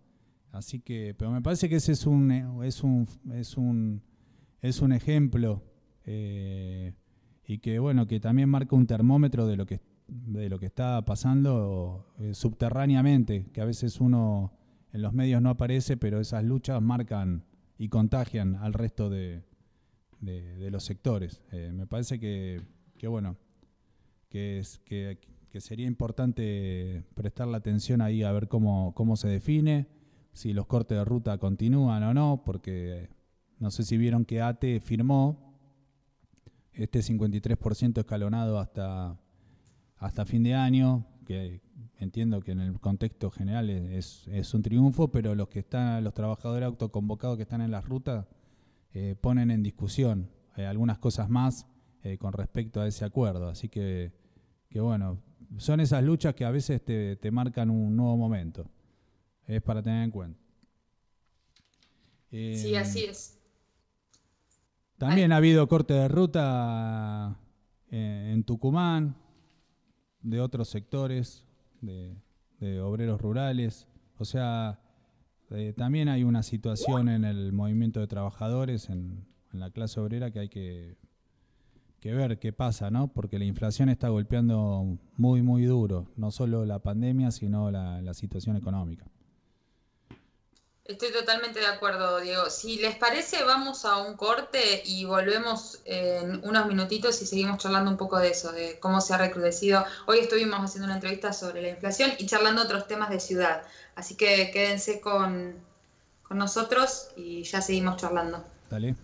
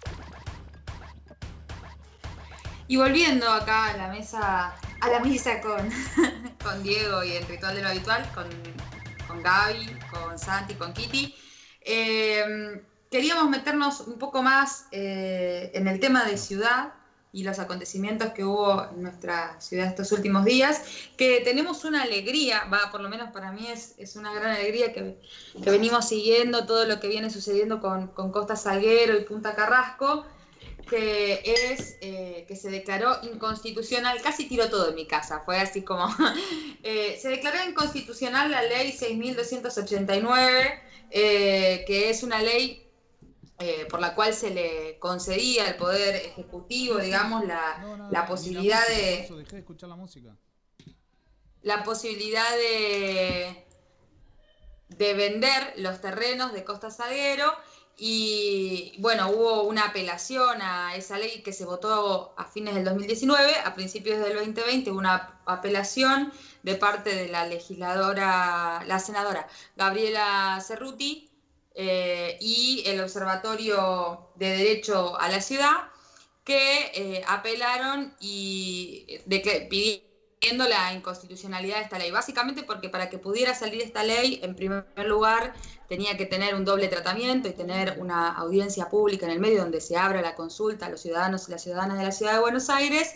Y en segundo lugar, eh, porque justamente esos son terrenos públicos, porque la Constitución declara que eh, los terrenos que están a la vera del río, digamos, son terrenos públicos y que no, no se podrían vender de, de, esa forma, digamos, como lo intentó hacer esta ley. Eh, así que bueno, fue la verdad que para mí un triunfo que, se haya eh, declarado la inconstitucionalidad. Ahora sigue, de todas formas, la, la, lucha. Sabemos que quizás haya apelaciones a esto y a su vez está en pleno tratamiento otra ley con la que eh, el gobierno de la ciudad intentó seguir avanzando en este proyecto de edificación que tiene en Costa Salguero, que es la ley de rezonificación, que es la que se votó en primera instancia el año pasado, por la cual sí se hizo una audiencia pública y bueno, ahora tiene un segundo no sabemos qué va a pasar con eso ahora que se ha declarado la inconstitucionalidad de la ley anterior.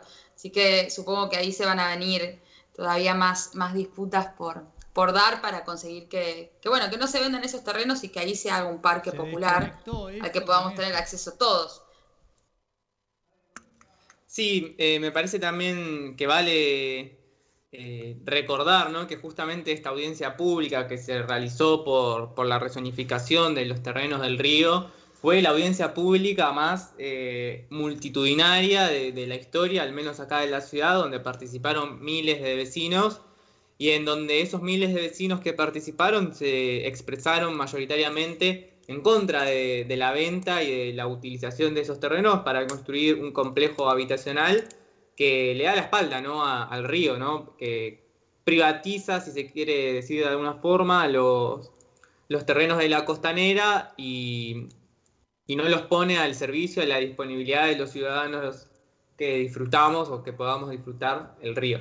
Pero este no es el único frente que, judicial, por decir, que tiene el gobierno de la ciudad con, con el Estado Nacional. Eh, viene en una batalla bastante reñida en, los últimos meses eh, en lo que respecta a lo judicial con el Estado por distintas cuestiones. Entre ellas, creo que las dos más importantes son el tema de la eh, coparticipación de los impuestos, ¿no? Donde, bueno, después del conflicto con la bonaerense, Alberto le restó un punto de esa coparticipación al gobierno de la ciudad para justamente solucionar el conflicto con la bonaerense. Pero bueno, más recientemente tuvimos la cuestión del DNU y de las clases, la continuación de la presencialidad o no, que, que quedó en manos de la Corte Suprema de Justicia tomar una decisión al respecto de si era legal o no que continuaran las clases de la ciudad, pero que por otro lado la, la Corte Suprema ha dilatado esa respuesta eh, la, continúa dilatando, no da una solución, no, se expide al respecto. Y se comenta, digamos, en los pasillos de tribunales, nos comentan nuestras fuentes judiciales que eso se debe a que, que, bueno, que no tendría un fallo a favor del gobierno nacional, la Corte Suprema, sino que fallaría a favor de la autonomía de la ciudad, por lo que estarían dilatando esa respuesta para que el gobierno nacional no pague el costo político de, del fallo. Pero bueno, recordemos que en el medio lo que se está discutiendo es ni más ni menos que, que el sistema de salud y que ¿no? la cantidad de contagios y de muertos que hay en la pandemia. Sí, así es. Eh, creo que eh, no, no podemos contar contigo en este segundo bloque, eh, pero vamos a seguir hablando un poco de las noticias nosotros. En relación a eso quería hacer una aclaración de lo que dije anteriormente, que dije que era senadora Gabriela Cerruti, quise decir diputada, vamos a hacer un fe de ratas. Y en relación a lo que decías vos, Gaby, remarco, por ejemplo, la entrevista que estuvimos hace poco con Nico Tower, eh, donde charlamos justamente de la justicia, porque me parece que últimamente todo lo que tiene que ver con el terreno de la justicia se está convirtiendo en un territorio de, de mucha disputa, eh, donde se están como trenzando o buscando excusas a través de eso para, para conquistar eh, eh, algunas cuestiones, ¿no? Y, pasar por encima de los derechos de, de las personas, de los ciudadanos y las ciudadanas de la ciudad de Buenos Aires, o al revés, también es el terreno donde nosotros buscamos y nos amparamos para eh, justamente que haya una justicia a favor de nosotras y nosotros. Y creo que, bueno, si se logra este, como se ha logrado la, la inconstitucionalidad, si se logra el fallo en relación con lo del DNU, es, es importante. Eh, nos estamos quedando sin tiempo en el programa, así que yo creo que Me parece que, que vamos a darle el paso a, Ah. a Santi para que nos cuente que esto no es solo rock and roll. Así que vamos a escuchar su cortina y vamos a empezar a, a charlar con él. Sí, eh, primero que nada eh, quería escuchar o hacerlos escuchar a todas y todas eh, un gran tema eh, de Megadeth, así que si nuestra querida programadora lo puede poner, eh, le agradecería mucho.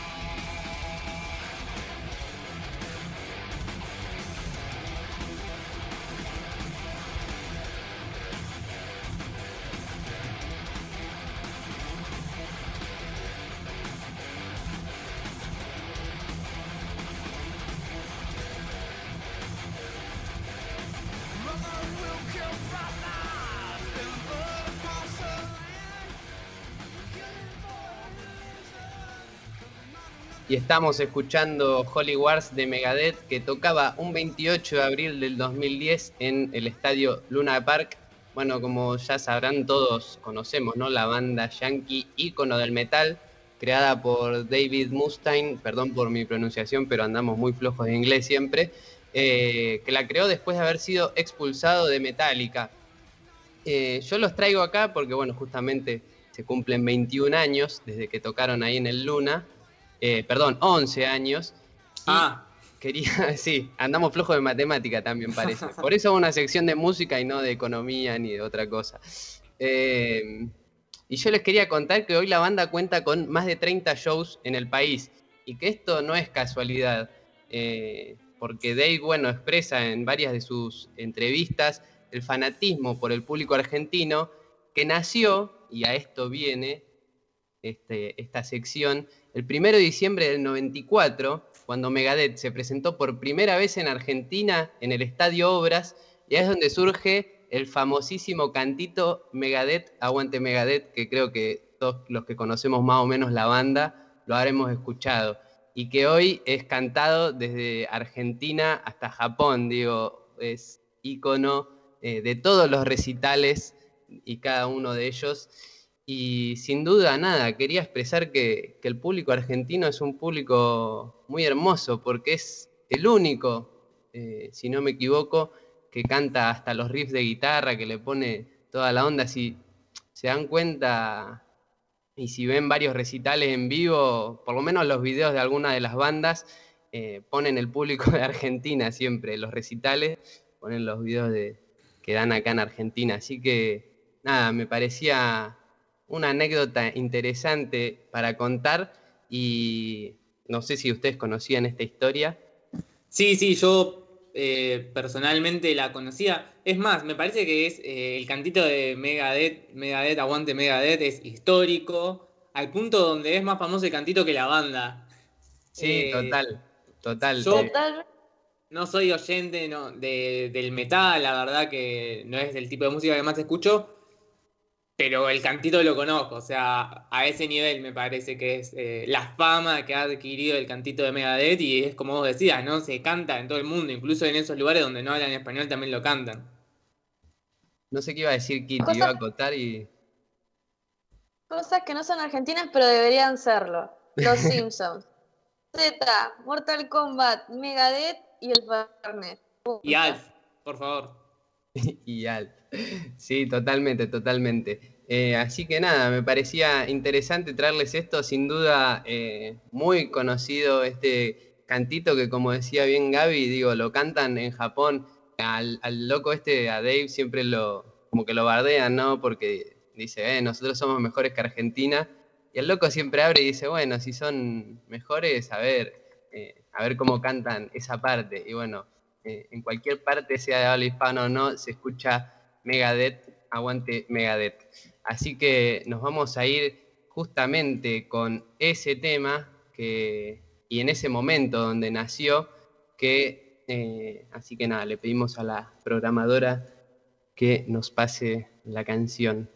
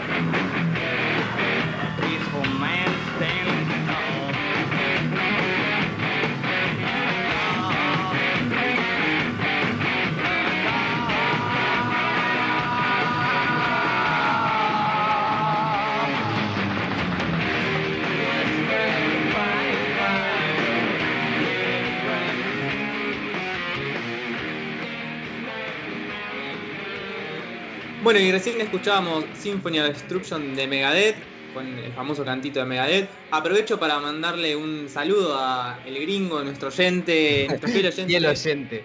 Sí, que ahí nos estaba comentando eh, lo grande que es el público argentino, casualmente, ¿no? Totalmente. Un público hermoso. El mejor público del mundo. Así es.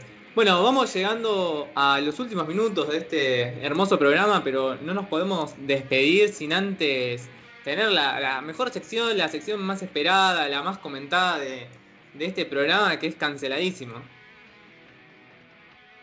Y eh, hoy otra vez estamos acá para contar la verdad de algunos famosos que que a veces se dan un poco de tema y a veces se mandan cagadas, como todos los seres humanos, se mandan algunas cagadas que son muy divertidas de comentar, simplemente así. Yo, eh, la verdad que me quería quedar escuchando Megadeth, pero no me queda opción, tengo que seguir con el programa. Hay que agarrar la pala. Totalmente. Y bueno, hoy les traigo dos sujetos que tienen sus temas, la verdad que son bastante, hay bastante para decir, porque me pareció los dos temas bastante polémicos, por decir poco. La primera que vamos, de la que vamos a hablar hoy va a ser Julia Mengolini, que no sé si habrán visto todo lo que pasó, pero pasaron cosas, pasaron cosas. No, no, no vi nada. A ver, contanos. Bueno, la fundadora del Futuro Rock, Futuro Rock, le habló en su programa de radio, Seguro La Habana, sobre el uso personal y medicinal de la marihuana. Sí. Claro, No me sorprende, en principio. sí, sí, fumé porro durante todo el embarazo. Chan. famosos salieron a criticarla y terminó dando una nota para Los Ángeles a la mañana, que era el, lu- el lugar que más la criticó, digamos, porque ya sabemos lo picante que es ese programa y sus panelistas. Y salió a, a dar su versión de, de lo que había dicho. Explicó que el consumo fue mediante un vaporizador y no un cigarrillo.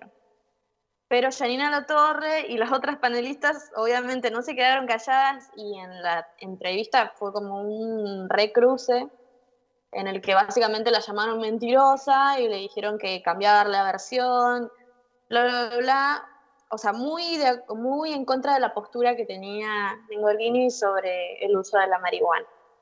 Perdón, eh, yo no, no sé mucho sobre medicina, mis, mis conocimientos médicos son bastante limitados, pero hay, o sea, más allá de que haya sido por vaporizador y no lo haya fumado en, en un charuto, eh, no cambia la situación de que eso es una sustancia dañina para el crío que lleva en su vientre.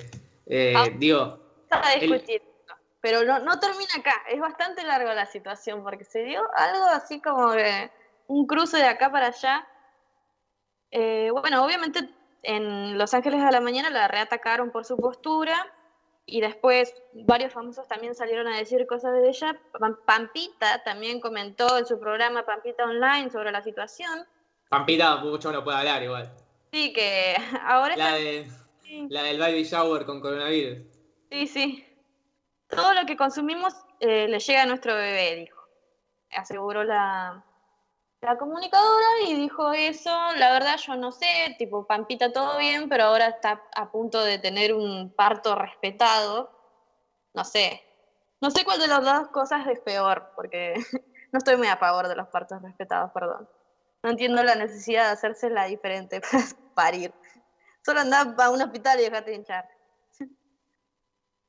Bueno, la verdad que en este momento igual no, no sé qué te conviene, si el parto respetado en tu casa o, o ir al hospital con COVID. Bueno, Mengolini después tuiteó, por suerte no me preocupa que las marcas me quiten el sponsoreo ni que me echen del trabajo. Por suerte soy libre y en consecuencia honesta con mis convicciones. ¿Cuántos comunicadores pueden decir lo mismo? Y después subió una captura a su Instagram donde eh, le había sacado una captura a un video en el que Janina La Torre confesaba usar whisky para dormir a su hija y pone, ¿la Sociedad Argentina de Pediatría va a sacar un comunicado sobre esto también? ¿O solo se hace en un tiempo con mi experiencia? Así que Pero no es lo mismo igual. no sé qué es Duras declaraciones. Sí, sí, no sé qué peor. Tipo, estoy de los dos lados como, bueno, nefasto. Sí, sí, sí, es toda una bolsa de, cosas nefastas. A ver, vamos a, empezar a aclarar el panorama. Acá me dicen que decir charuto es de población de riego, eh, pero me parece una buena palabra de, época para justamente... Me- Mengolini es población de riego, así que para ponerlo en ese contexto, digo. Eh, en principio yo no sabía que Mengolini era la creadora, dueña, eh, no sé cómo decirlo, de Futurock, pero bueno, eso ya es un dato que, que nos has aportado, Kitty. Después, bueno, no, no sé, no hay mucho para decir al respecto de, de lo que hizo Mengolini. No es por defender a Janina de la Torre, pero entiendo que ella le daba una gotita de whisky al bebé, que es algo que, bueno, sí, es discutible, es, Mm, es condenable, pero no, no, pero, pero ojo, es algo, es, es algo que se hacía, que se hacía, ¿no? En otra época, de darle un- a, a los bebés una gotita ahí para que se calmen y, y se duerman. Yo no digo que esté bien, es una cosa distinta, o sea, no digo que esté bien, pero me parece que es una cosa distinta. Hijo, me calmo. Cuando tomo whisky me calmo y me duermo. Sí, Kitty, pero vos sos un bebé, Vos te tomás una botella, Kitty, no un... Claro. Eh, no, es una cosa que se hacía, es discutible, me parece que también está mal, pero después eh, la negación de Julia Mengolini, ¿no? De decir, bueno, yo vapeaba marihuana, no me fumaba porro, pero eso estaba bien. No, Julia, no, o sea, pobre tu bebé va a nacer eh, todo, todo con los pulmones ya consumidos por la marihuana antes de nacer. La verdad que muy cancelable. Perdón que me adelante hasta el momento, pero yo tengo ganas de cancelarla ya ahora mismo. Yo, o sea, te entiendo si ponele usás aceite canábico, estas giladas, está bien, qué sé yo, para los dolores. Ella había dicho algo así como que le dolía y usó vapeo, vape, y de ahí se le pasó. Bueno, pero ¿es necesario? no puedes esperar, tipo.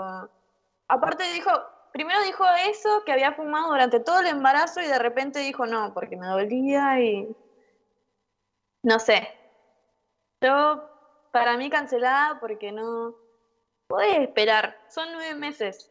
Ahí volvés a fumar, fumate lo que quieras, tomate una pasti. Bueno, no, mentira. Bueno, no, no, no. no, no. Pero, Offside, me parece que vamos a cancelar a Kitty en la sección de Kitty. eh. no, pero Kitty ya estaba cancelada. Dice, Nació cancelada. Claro.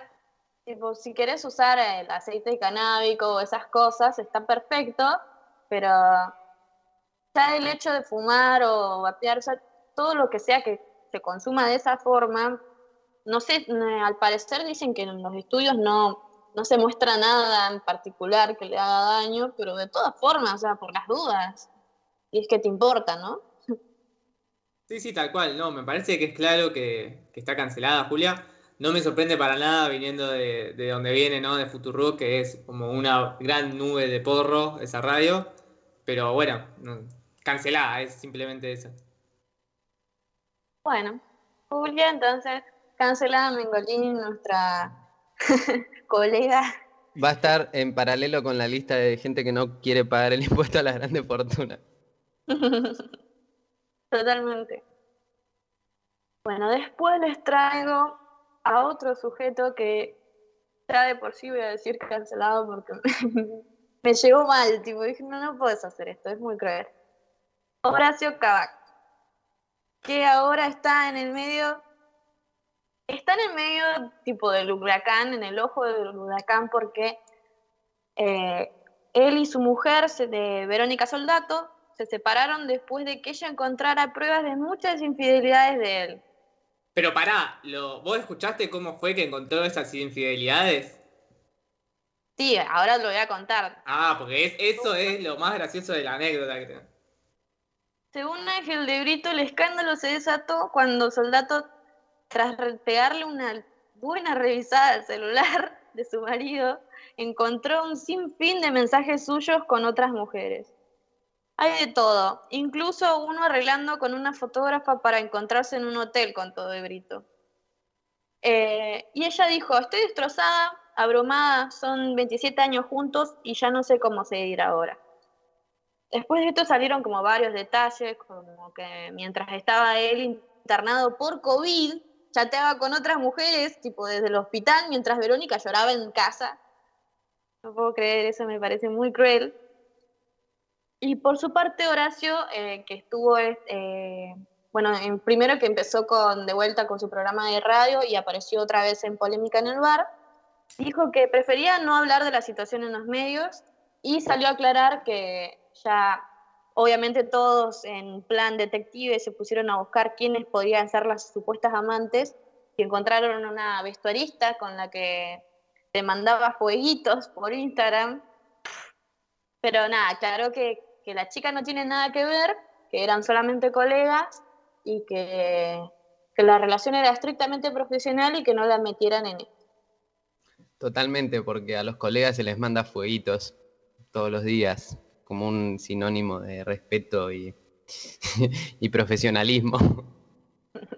Bueno, cada uno tiene una relación con sus colegas, la, la que quiere, ¿no? Sí, obvio, está bien, yo no me voy a meter en las relaciones privadas de cada uno. Si ca- Además, recomiendo, de hecho, mandarle fueguitos a sus colegas para ver la reacción de cada uno de ellos. Yo igual quiero aclarar que ya por el simple hecho de aparecer en polémica en el bar, eh, es como, ya está, no hay... Ya estás cancelado. Sí, no hay más vuelta, cancelado de una. Y bueno, y con esto doble. Sí, totalmente. Yo simplemente quiero agregar que aparentemente la, pare- la ex pareja ahora de Horacio Kavak eh, eh, habría aprovechado que su marido estaba en situación de COVID y no podía correr para robarle el celular, salir corriendo, como no puede correr, no la va a alcanzar, esconderse y leer los mensajes que, que se mandaba, ¿no? Horacio Kavak con, con otras mujeres que, comprobarían estas múltiples infidelidades.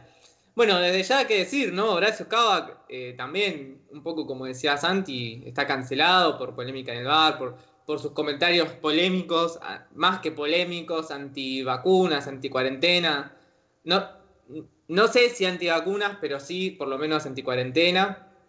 Eh, así que, por mi parte, canceladísimo. Yo, Por el mundo entero cancelado.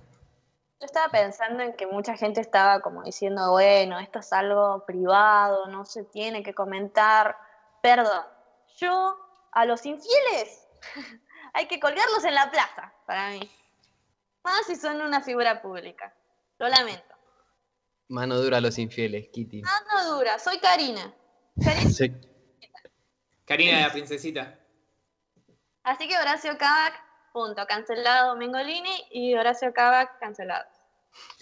Bueno, vamos llegando al final de esta sección, canceladísimos, que así como parece tiene más rating que el nuevo programa de Real. eh, y también tenemos mucho aguante en las redes.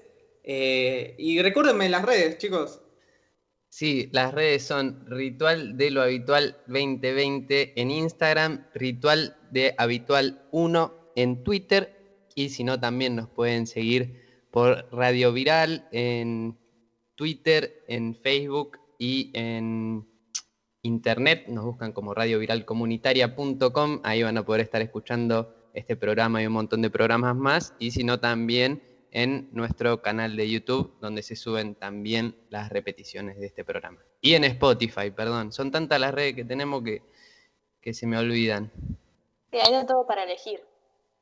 Claro, no podés tener excusa de decir no quiero, no puedo escuchar Ritual de lo Habitual o no puedo escuchar algún otro programa que se pase por la radio, porque la verdad que las opciones son muchísimas. Bueno, le agradecemos a nuestros oyentes, a Jime, a Ale, a todos los que hacen este hermoso programa. Les decimos que esperamos volver a oírnos el miércoles que viene y los dejamos con un temita musical para despedirnos. Nos vemos el miércoles, que anden bien.